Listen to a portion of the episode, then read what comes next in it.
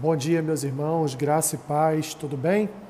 Vamos para mais um podcast Café com Bíblia.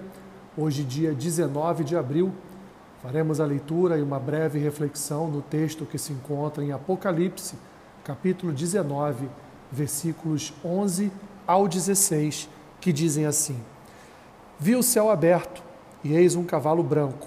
O seu cavaleiro se chama Fiel e Verdadeiro e julga e peleja com justiça. Os seus olhos são chama de fogo, na sua cabeça há muitos diademas. Tem um nome escrito que ninguém conhece, senão ele mesmo. Está vestido com um manto tinto de sangue, e o seu nome se chama o Verbo de Deus.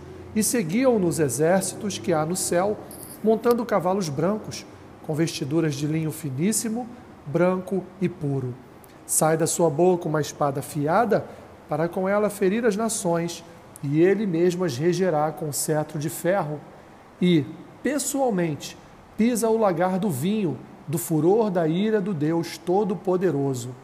Tem no seu manto e na sua coxa um nome inscrito: Rei dos Reis e Senhor dos Senhores. Meus irmãos, que visão, que imagem gloriosa João teve a respeito da vinda do segundo advento do nosso Senhor e Salvador Jesus Cristo.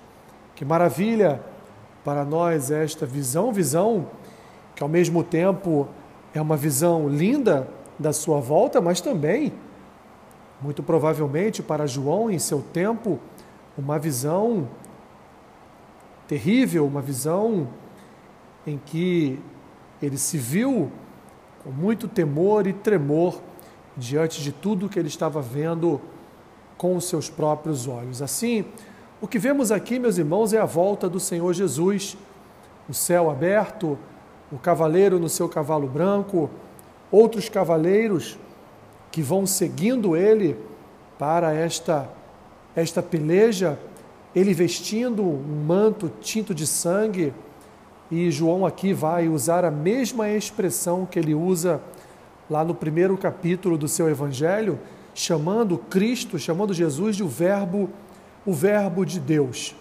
Seguido então por vários vários cavaleiros dos exércitos montados em cavalos brancos com vestiduras de linho finíssimo, branco e puro, saindo, meus irmãos, da sua boca uma espada afiada no sentido de ferir as nações. Vemos aqui, meus irmãos, o fim dos dias, o dia do julgamento final e nós devemos olhar, meus irmãos, para as Escrituras, nesse contexto que nos é apresentado por João, que Cristo virá para vencer, ele virá para derrotar a besta, para derrotar o falso profeta e virá para socorrer, para levar consigo definitivamente a sua igreja.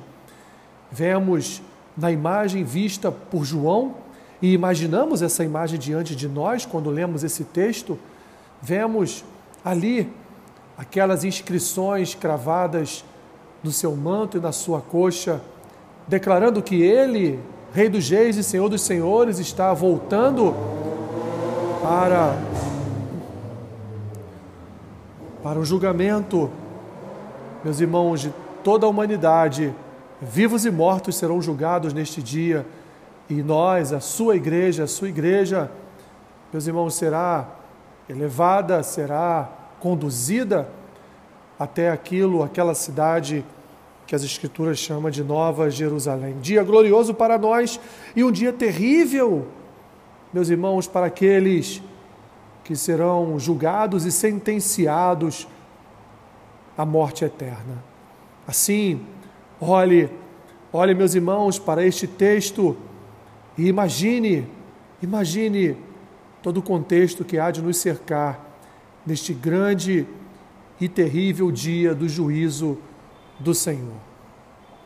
Senhor, obrigado. Obrigado porque sabemos que tudo tem um fim, que todas as coisas que vivemos neste mundo um dia terá um fim. E esse fim, Senhor, virá por meio da volta do segundo advento do teu filho Jesus, não agora para servir, mas agora, Senhor, para julgar descerá do céu como um juiz a julgar vivos e mortos. Senhor, e a conduzir pecadores, iníquos, conduzir esse mundo que jaz no maligno à morte eterna. Por outro lado, Senhor, nós somos gratos a Ti porque sabemos que o Senhor vem também nos buscar para uma vida eterna, para vivermos em Tua companhia para todo sempre. Que maravilha, Senhor, será vivermos na eternidade contigo. Obrigado por tua igreja, obrigado por teu povo, obrigado porque o Senhor nos concede essa oportunidade de viver a eternidade com o Senhor.